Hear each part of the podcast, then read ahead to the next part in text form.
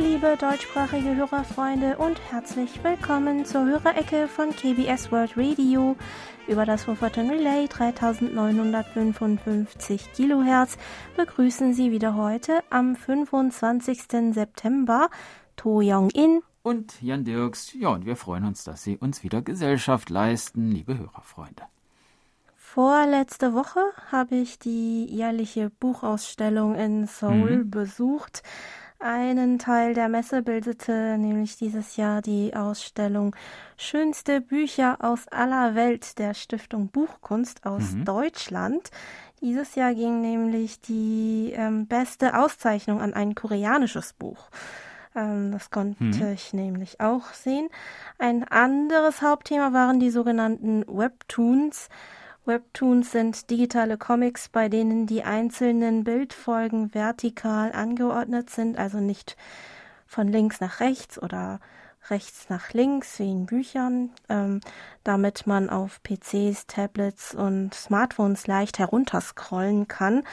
Daher sind diese Online-Comics für jeden, der über eines dieser Endgeräte verfügt und eine Internetverbindung hat, jederzeit und überall einfach zugänglich. Dieses Genre entstand in Korea Anfang der 2000er und die beliebtesten Comics werden auch in Form von Filmen und Fernsehserien adaptiert. Die Ausstellung über die Web die Geschichte der mhm, Webtoons mhm. war also schon interessant, mhm. aber die sowieso schon ziemlich kleine Buchmesse war dieses Jahr Corona-bedingt noch überschaubarer gewesen. In den vorigen Jahren konnte ich zumindest ein Schnäppchen mit englischen Romanen machen, mhm. aber dieses Mal war mir äh, sogar das nicht mal vergönnt. Aber zum Glück gibt es ja heute mehrere Wege, auf denen man sich Bücher kaufen oder ja, ausleihen kann. Mhm. Aber das war natürlich auch nicht immer so gewesen und dieses Mal geht es in der Geschichte der ersten um die erste moderne Buchhandlung in Korea. Ja, in der Choson-Zeit konnte man sich Bücher nur bei den sogenannten Buchvermittlern besorgen, die durch das ganze Land reisten, um Bücher zu kaufen und zu verkaufen. Diese Buchvermittler mussten nicht nur lesen können, sondern auch Grundwissen zu Gesprächsthemen der höheren Gesellschaftsschicht haben, da diese ihre Hauptkunden waren. Es konnte also nicht jeder ein Buchvermittler werden. Meistens gingen sie von einem Kunden zum nächsten, stellten ihnen die neuesten Bücher vor und boten sie zum Kauf an oder wurden damit beauftragt, für sie ein bestimmtes Buch zu besorgen. Verbotene Bücher waren natürlich auch ab und zu dabei, im Jahr 1771 sollen zum Beispiel über 100 Buchvermittler hingerichtet worden sein, weil sie im Land ein chinesisches Buch verbreitet hatten, das Beleidigungen des, äh, des koreanischen Königreichs enthielt. Diese Einzelbuchhändler waren auch nach dem Koreakrieg noch gut im Geschäft, bis in den 1950ern mehrere Buchhandlungen ihre Türe öffneten. Mhm. Aber davor im 18. Jahrhundert, ähm, als, die, äh, äh, als der erste Roman in koreanischer Schrift erschien und die Nachfrage nach fiktionaler Literatur explosionsartig gestiegen war. Vorher war ja alles auf Chinesisch geschrieben, genau. das muss man vielleicht noch dazu sagen. Mhm. Mhm. Ähm, entstanden erst einmal Buchverleihe, also noch keine äh, private mhm. Handlungen, die Bücher verkauften. Da in diesen Buchverleihen kamen sogenannte Kopisten zum Einsatz, die vorhandene Originalbücher sozusagen per Hand kopierten. Diese Kopien wurden dann gegen Gebühr verliehen und da sie von mehreren gelesen wurden, wurde gutes Papier benutzt, damit sie nicht gleich auseinanderfielen oder zerfledderten. Manchmal wurde auch ein Buch absichtlich in mehrere Bände aufgetrennt, die natürlich immer jeweils an den spannendsten Stellen aufhörten, so dass die Leser auch den nächsten Band unbedingt ausleihen wollten. So konnten sich die Buchverleihe ihre Kunden sichern, was aber den Lesern natürlich gar nicht gefiel. So schrieben einige aufgebrachte Leser in die Bücher, dass der Besitzer des Buchverleihs damit nur mehr Geld verdienen wolle und er sich dafür schämen sollte. Ja, das hatte man schon ziemlich früh raus, wie man mit einem Cliffhanger Kunden locken kann. Genau. Anfang des 20. Jahrhunderts öffneten dann die ersten privaten Buchhandlungen in Korea, die Bücher nicht nur verliehen, sondern auch verkauften.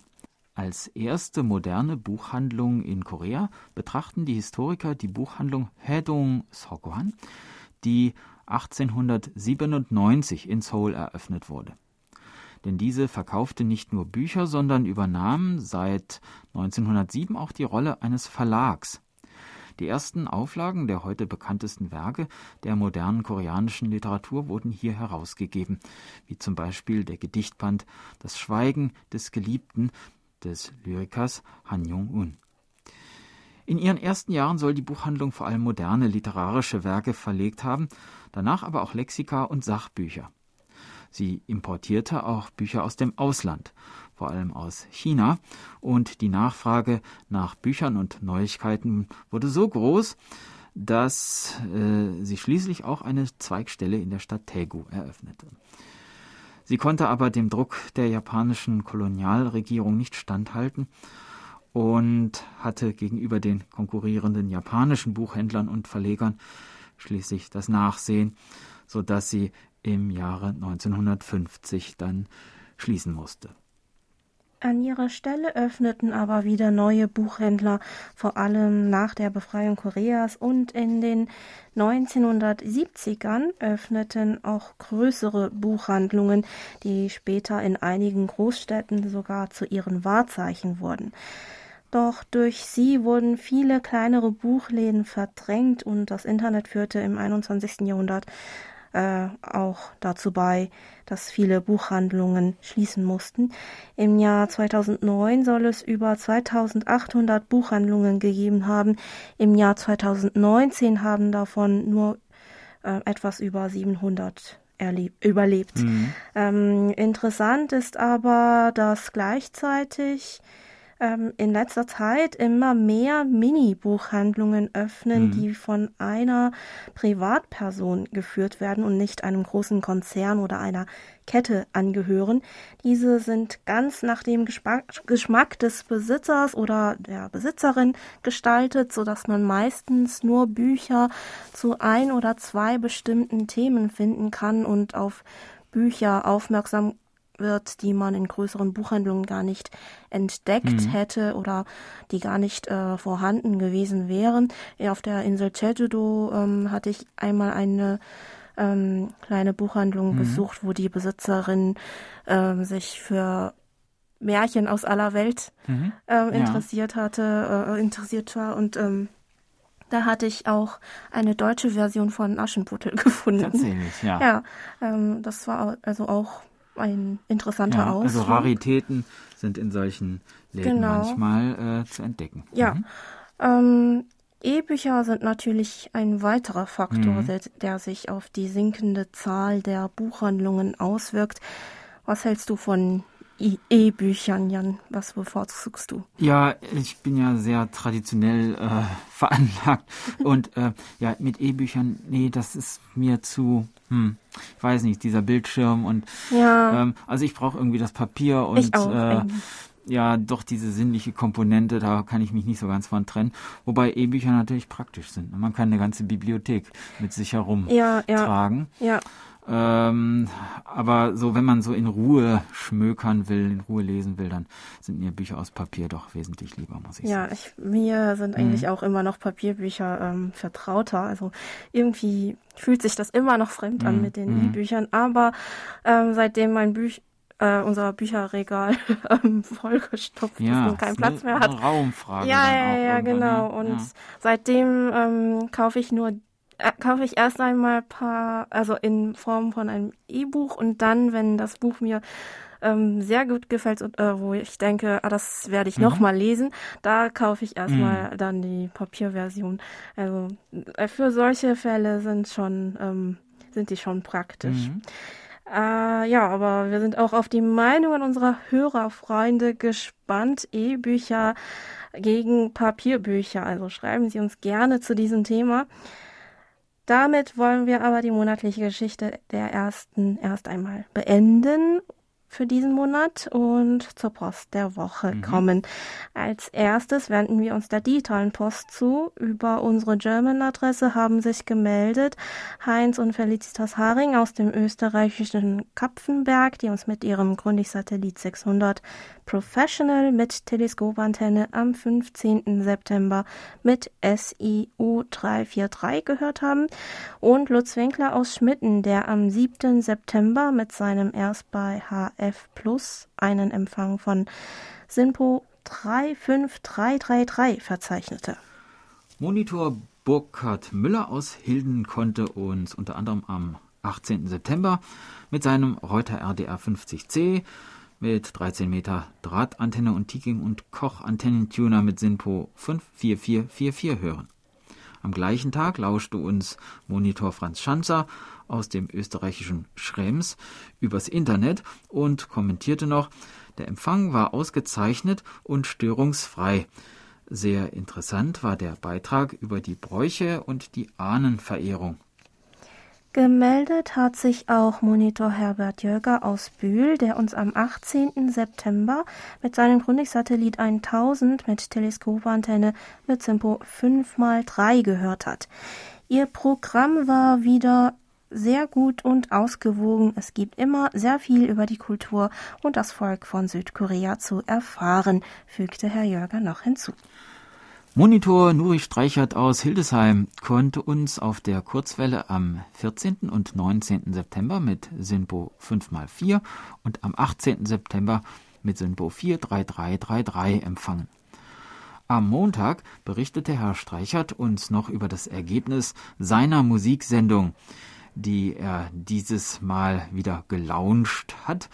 Und zwar schreibt er uns, Gerade vor einer Stunde ist die Sendung Musikallee auf Channel 292 zu Ende gegangen. Ich habe gerade 18 EQSLs verschickt. Schon nach 15 Minuten trudelte der erste Empfangsbericht aus Schweden ein. Es folgten Empfangsberichte von Spanien bis Russland, von Italien bis Finnland und das alles kurz nach der Sendung. Alles in allem sage ich mal, für mich war es ein Erfolg. So viele Zuschriften hatte ich bei meinem alten Haussender nicht. Ich bin mal gespannt, ob und wie viele in den nächsten Tagen noch eintrudeln. Ja, wir freuen uns, dass es ein gelungener Auftakt geworden ist, lieber Herr Streichert. Vom Titel der Sendung her nehmen wir natürlich an, dass es sich um eine Musiksendung handelt. Mhm. Welche Musik stellen Sie in der Sendung vor? Über mehr Infos würden wir uns natürlich freuen und wünschen Ihnen weiterhin viel Erfolg, lieber Herr Streichert. Musik gibt's bei uns auch. Wir hören jetzt Il Libro dell'Amore, gesungen von Forte di Quattro. Uh.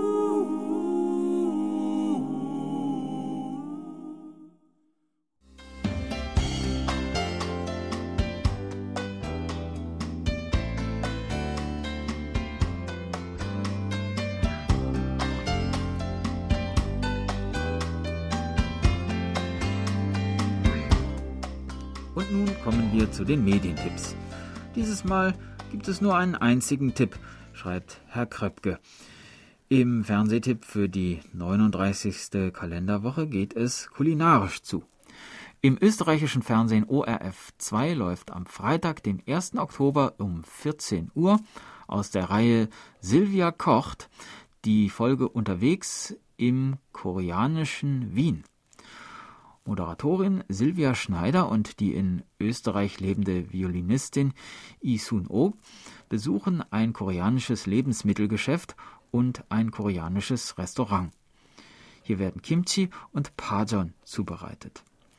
Mit einer koreanischen Teezeremonie klingt der Streifzug durch das koreanische Wien dann aus. Die Sendung wird in der Nacht zum Sonnabend, dem 23. Oktober um 3.20 Uhr wiederholt. Außerdem kann sie in der TV-Thek des ORF online abgerufen werden. Ja, vielen Dank für den leckeren Tipp, lieber Herr Kröpke. Mhm. Vor ein paar Tagen habe ich bei meiner Schwiegermutter eine Quizshow gesehen, in der die Teilnehmer unter anderem raten mussten, welche koreanische Gerichte Ausländer nach einer Koreareise am meisten vermissen. Auf Platz 1 und 2 waren Samgyeopsal, also mhm. gegrilltes Schweinebauchfleisch und Sogogi Kui, also gegrilltes mhm. Rindfleisch. Ähm, auf dem dritten Platz folgte Pulgogi, also dünne Rindfleischscheiben, die in salzig süßer Ma Sojasauce mariniert gegrillt werden. Platz 4 ähm, gehörte Bibimbap und Platz 5 Samgetang, also die würzige Hähnchensuppe mit Klebreis und Ginseng. Was würdest du am meisten vermissen, wenn du Korea verlassen würdest und nicht mehr so oft kommen, zurückkommen ja, könntest? Also Bibimbap gehört auch zu meinen äh, zu meinen Favoriten, muss ich sagen. Mhm. Wobei das kriegt man auch alleine noch einigermaßen ja, hin. Also ähm, die Zutaten kriegt man meistens in, in Europa auch. Ja, genau. Ähm, ja, Pulkogi, ja, das, das ist schon schwieriger, ne? Also wenn man das machen will, dann muss man schon so ein bisschen äh, ja, die Marinade. Mhm. Ja. Ähm, ähm, also ich würde, glaube ich, ähm, nach, also Dokboki ein bisschen vermissen, ja, also Streetfood ja, und ja, auch, ähm, glaube ich, Kimchi Jjigae, also Eintopf. Ja, also Kimchi, richtig, ne? Eintopf. Ne? Alles, was mit Kimchi zu tun hat. Ja, ist schon ähm, wieder anders, äh, wenn man das ähm, im Ausland ähm, zubereitet, fand ich immer. Ja, es schmeckt dann im Ausland sowieso alles anders. also es gehört ja zum Essen auch noch so die ganze Umgebung dazu. Ja, irgendwie schon. Und wenn man im das habe ich, die Erfahrung habe ich auch gemacht. Also wenn ich in Deutschland ins koreanische Restaurant gehe, dann ja, das, ist, da irgendwie, das ist es irgendwie nicht so ganz. Ja, ne? ja. Man wird so dran erinnert, ja, aber mehr auch nicht. Ist schon irgendwie, ja, ja eigenartig. Heute gehört die ähm, würzige Hähnchensuppe mhm. Samgetang, ähm, die ja auf Platz 5 in dieser Quizshow gewesen ist, ähm, in Korea zu den Sommergerichten, die den Körper stärken und über die Hitze hinweg helfen sollen. Wir hatten sie ja manchmal auch äh, schon mal in der Hörerecke erwähnt. Mhm. Ähm, in einem Kinderbuch für meinen Neffen habe ich übrigens gelesen, dass die Geschichte von Samgyetang etwa 1500 Jahre zurückreicht, also bis in die Zeit der drei Königreiche. Damals lebte ein junger, bescheidener Mann namens Kang im Dorf Songgok dem heutigen Kreis Kümsan in der Provinz Südchungcheong. Sein Vater war gestorben, als er noch klein war, so dass seine Mutter für ihn die Familie darstellte. Doch eines Tages wurde seine Mutter schwer krank und Kang gab sein Bestes, um ihr wieder auf die Beine zu helfen. Er reiste überall hin, um die beste Medizin für sie zu besorgen, doch nichts half gegen ihre Krankheit. Als letzte Hoffnung betete er, und bat den Berggott um die Genesung seiner Mutter. Er betete und betete und schlief eines Tages dabei ein, als der Berggott in seinem Traum erschien. Der Berggott war gerührt von Kangs Bemühungen und Gebeten und erzählte ihm, dass an einem Hang des Berges eine Pflanze mit drei roten Früchten zu finden sei. Grabe die Wurzeln dieser Pflanze aus und brühe sie in heißem Wasser auf. Deine Mutter wird wieder gesund werden, wenn sie es trinkt, sagte der Berggott. Kang bedankte sich beim Berggott und lief sofort zu der Stelle, wo die Pflanze wachsen sollte. Er nahm die Wurzel und brühte sie im heißen Wasser auf, so wie der Berggott es ihm geraten hatte. Nachdem sie Nachdem die Mutter davon trank, kehrte wieder Farbe in ihr Gesicht zurück, und sie erholte sich schnell. Ihre schnelle Genesung überraschte nicht nur Kang, sondern auch seine Nachbarn im Dorf. Einige stiegen den Berg hoch, um diese Wurzel für sich selbst auszugraben, doch konnten sie die Pflanze nirgendwo finden. Andere riefen ihm zu, dass er ein Lügner sei, andere meinten, dass es sich wohl um ein Geschenk des Himmels für Kangs aufopfernde Liebe für seine Mutter gehandelt haben muss. Also stieg Kang nochmal den Berg hinauf, woraufhin er die Pflanze mit den drei roten Früchten an derselben Stelle wiederfand. Kang wünschte sich, dass noch mehr Menschen davon gesund werden, so dass er dieses Mal die Samen der Pflanze mitnahm und sie in seinem Beet pflanzte. Die Pflanzen gediehen und nach mehreren Jahren wurden auch die Wurzeln immer dicker. Wenn jemand im Dorf krank wurde, grub Gang die Wurzel aus, die dann demjenigen wieder zur Genesung verhalf. Weil die groß und dick gewachsenen Wurzeln ein wenig wie ein Kleinkind aussahen, nannte man sie auf Koreanisch Insam, was wortwörtlich menschenähnliche Wurzel bedeutet. Das ist der Ginseng. Doch weil der Ginseng einen bitteren Geschmack hat, überlegte Kang, wie er ihn schmackhafter machen könnte, damit seine Mutter ihn leichter essen könnte. An einem heißen Sommertag kam er schließlich auf die Idee, den Ginseng mit Hühnchen aufzukochen, das er sowieso als Suppe zubereiten wollte. Der Ginseng verlieh der Hähnchensuppe eine besondere Geschmacksnote, und zu Kangs Freude genoss seine Mutter sie sehr. Das leckere und zugleich stärkende Gericht sprach sich natürlich herum, und bald verbreitete es sich landesweit. Tja, und das ist die Suppe, die heute also Samgetang genannt wird, wortwörtlich Suppe mit Ginseng und Hühnchen. Ja, damit können wir, glaube ich, auch mhm. die Frage von Johann Ruff aus Mülheim beantworten, der uns nach traditionellen koreanischen Hähnchengerichten gefragt hat. Außerdem fragte er noch, gibt es in Korea auch Hähnchengrillwagen, die hier in Deutschland manchmal an Supermärkten und stehen und gegrillte Hähnchen anbieten? Ja, die gibt's hier auch. Es gibt auch Imbisswagen, die Hähnchen in einem großen Ofen hinter einer Glasvitrine im Wagen grillen und herumziehen.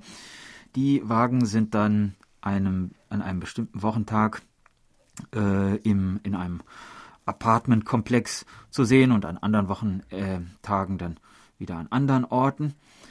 Mit dem Trend der frittierten Hähnchen, die mit dem englischen Wort Chicken bezeichnet werden, waren im Ofen gegrillte Hähnchen seltener geworden. Aber eigentlich waren es diese im Ofen gegrillten Hähnchen, die die Entwicklung von diversen Hähnchengerichten in Korea eingeleitet haben. Im Jahr 1961 eröffnete im Seouler Stadtteil Myeongdong ein Hähnchenlokal, das zum ersten Mal gegrillte Hähnchen anbot. Laut Zeitungsberichten soll dieses simple Gericht für viele ein Kulturschock gewesen sein, da man davor nur Hühnergerichte mit komplizierten Rezepten kannte.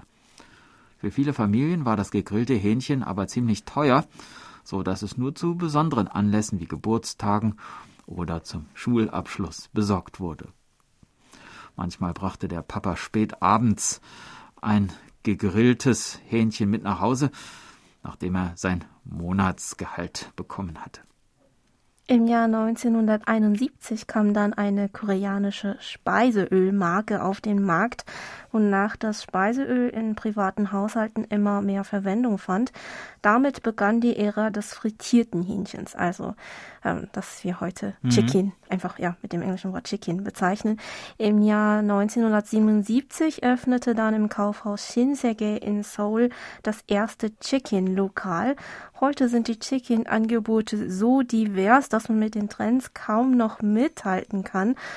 Aber seit ein paar Jahren äh, sind wieder diese im Ofen gegrillte Hähnchen mhm.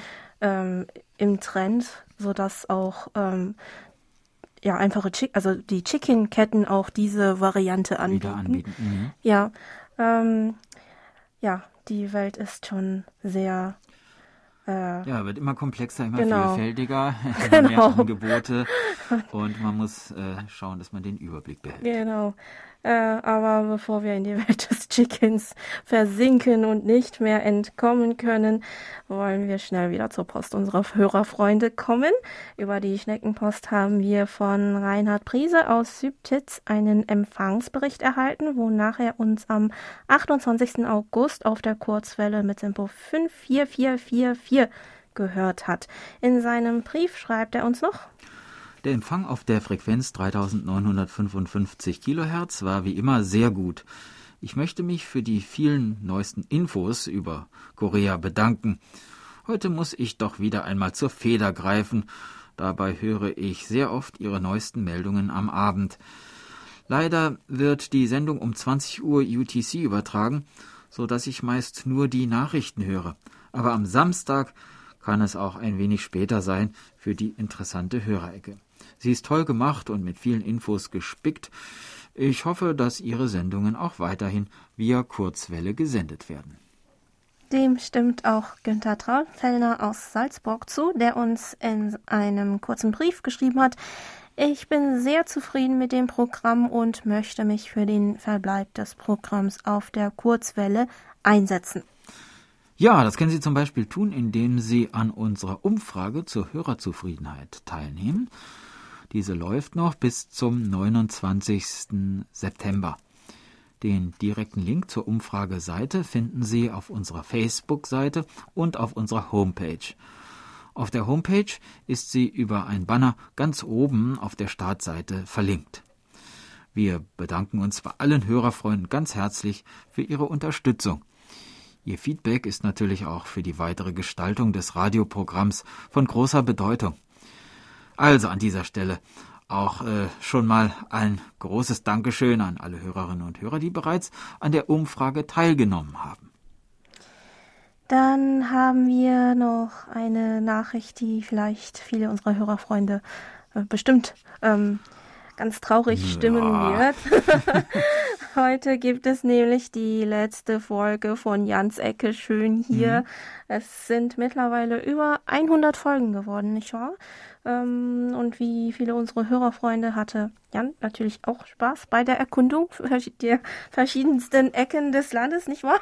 Ja, Jan? das kann ich wirklich sagen. Also hat mir viel Spaß gemacht, äh, gerade auch in Zeiten, wo das Reisen nicht so einfach war, mhm. ähm, im Geiste äh, noch einmal an Orte zurückzukehren, die ich schon einmal besucht habe in mhm, Korea, mhm, mhm. oder auch neue Orte zu entdecken äh, die ich dann später auch gerne selber mal aufsuchen möchte, wenn das wieder möglich sein wird. Mhm.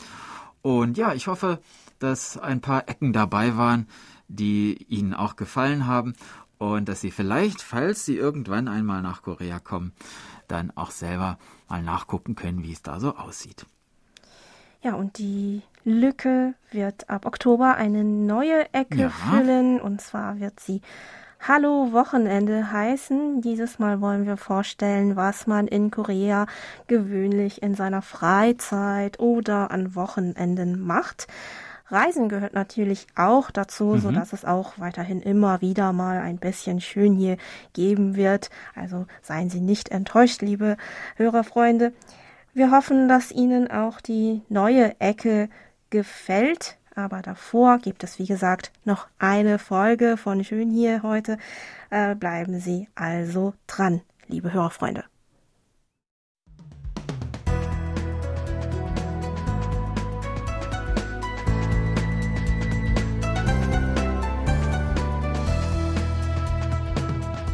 Sie hören KBS World Radio mit der Hörerecke.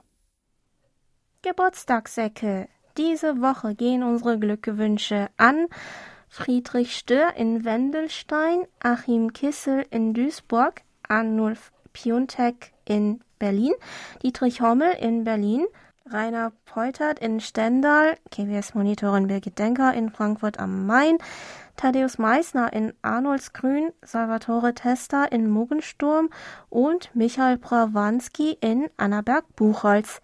Im Namen der Redaktion und von Monitor Bernd Seiser gratulieren wir allen ganz herzlich zum Geburtstag.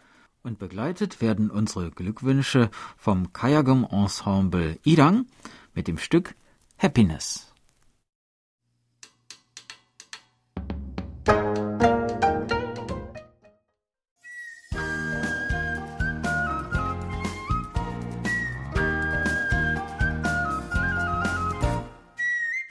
Schön hier. Ausflugstipps für Korea mit Jan Dirks.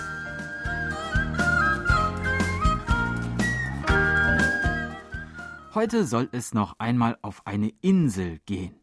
Südkorea besitzt unzählige Inseln, ungefähr 4400, etwa 500 davon bewohnt, große und kleine, die meisten vor der West- und Südküste gelegen. Allein der Verwaltungsbezirk Chinan in der Provinz Südcholla besteht aus über 1000 Inseln. Die siebtgrößte davon ist Zhengdo, die sich inzwischen einen Namen als ökologisches Reiseziel gemacht hat. Und hierhin machen wir uns heute auf. In der Vergangenheit war die Insel Chungdo als eine Art Schatzinsel berühmt. In unübersichtlichen Inselgewirr vor der Küste verlor so manches Schiff in Unwettern nicht nur die Orientierung, sondern auch seine Ladung, die dann hier im Meer versank. In den 1970er Jahren fanden im Watt vor der Insel große Ausgrabungen statt, bei denen jahrhundertealte Schätze aus den Schiffswracks geborgen wurden, vor allem wertvolles Porzellan und Keramiken. Zu sehen ist ein Teil dieser alten Relikte in der Ausstellungshalle zum Wattenmeer von Jingdo. Insgesamt umfasste der Fund rund 23.000 Stücke, die meisten sind heute im Nationalmuseum in Seoul ausgestellt. In der hiesigen Ausstellungshalle kann man sich auf insgesamt vier Stockwerken vor allem zur Entstehung und zum Ökosystem des Wattenmeers informieren. Das Museum ist dank der leicht verständlichen Aufbereitung durch Filme und Animationen gerade auch für Familien mit Kindern gut geeignet. Anfang der 1950er Jahre wurde auf Chungdo ein Industriezweig entdeckt, der seitdem das Bild der Insel bis heute prägen sollte. Es ist dies die Salzgewinnung. Insgesamt 67 Salzfelder auf einem künstlichen Landstück zwischen den Inseln Chungdo und Techodo reihen sich hier auf einer Fläche von über 4,5 Millionen Quadratmetern aneinander. An diesen Feldern liegen dicht an dicht insgesamt 67 Gebäude, die als Salzlager, Häuser der Salzfarmer, Verwaltungsgebäude und Badehäuser benutzt wurden. Sie sind auf einfachste Weise gebaut und verdeutlichen die ärmliche Lage Koreas in den 50er Jahren, ebenso wie den damaligen Geist, aus Meerwasser, aus nichts gewissermaßen, etwas zu machen. Als größte Salzfarm Koreas stehen diese Gebäude heute unter Denkmalschutz. Und heute gilt das Salz aus Chungdo als das Beste des Landes und wird für seinen Mineralreichtum gerühmt. Das Meerwasser steht flach auf diesen großen Feldern und verdunstet durch die Sonneneinstrahlung, so dass man das Salz schließlich mit großen Schiebern zusammenhäufen kann. In einer der alten Salzlagerstätten auf dem Weg zum Schiffsanleger untergebracht ist das Salzmuseum, wo man mehr über die Salzgewinnung erfahren kann. Wer möchte, kann auch selbst einmal auf dem Salzfeld bei der Salzgewinnung mitmachen. Für umgerechnet etwa 5 Euro ist die Teilnahme von Mitte März bis Mitte Oktober möglich. Am Ende kann man ein Kilo selbstgemachtes Salz mitnehmen. Im Preis inbegriffen ist zudem eine ausführliche Tour über die Wege und Felder. Das Wattenmeer genießen kann man auch am herrlichen Strand von Udon. Vier Kilometer lang und etwa 100 Meter breit ist dieser Sandstrand direkt an einem alten Kiefernwald gelegen. Nach einem Strandspaziergang kann man also auch gleich noch einen erholsamen Waldspaziergang anhängen. Zu bestimmten Zeiten im Jahr geht es hier etwas geschäftiger zu, denn es gibt zwei Festivals, die hier ausgetragen werden. Beim Inselwatt-Festival gibt es unter anderem einen Marathon und Meeresschwimmwettbewerbe. Zudem kann man die Heilkräfte des Schlicks erleben, Salz herstellen, nach Muscheln graben und Mandunger Fische angeln. Auf der Strandbühne finden zudem Aufführungen und Konzerte statt. Das Germanium Watt Festival, das hier jedes Jahr im August stattfindet, informiert über das Ökosystem Watt und über die Heilwirkung des Wattschlamms und bietet eine Reihe interessanter Wellnessprogramme wie Schlammbäder und Meerwassersauna an. Ein beliebtes Ausflugsziel auf Chungdo ist auch die Insel Hado, eine kleine Insel im Süden, die einzigartig ist, da sie eine wunderschöne Landbrücke hat, die bei Flut verschwindet.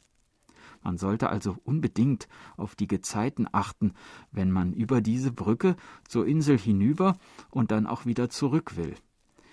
Die Brücke ist ungefähr einen Kilometer lang und wird am besten zu Fuß überquert. Es gibt noch eine weitere Brücke, die einen beliebten Ausflugspunkt darstellt. Die Changdunger Tari, benannt nach dem Wattfisch Changdunger, der eine besondere Delikatesse dieser Region darstellt. Es ist Koreas erste Seebrücke aus Holz und sie hat eine Länge von 470 Metern. Sie ermöglicht am Tag einen Blick in das Ökosystem Wattenmeer und am Abend kann man dem Meer zuschauen, wie es in Richtung Land fließt. Bei wolkenfreiem Himmel kann man hier in der Nacht, frei von jeglicher städtischer Lichtverschmutzung, auch den eindrucksvollen Nachthimmel bewundern, die funkelnden Sterne über dem weiten Meer. Schön hier.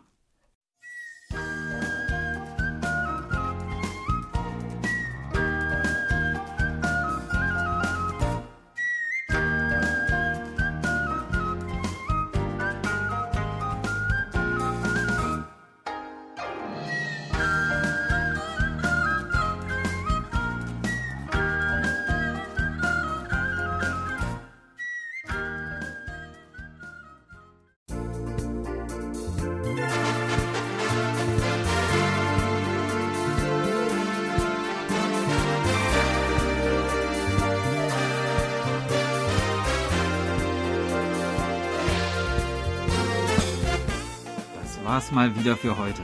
Vielen Dank fürs Zuhören. Noch ein schönes Wochenende wünschen Ihnen To Young In und Jan Dirks.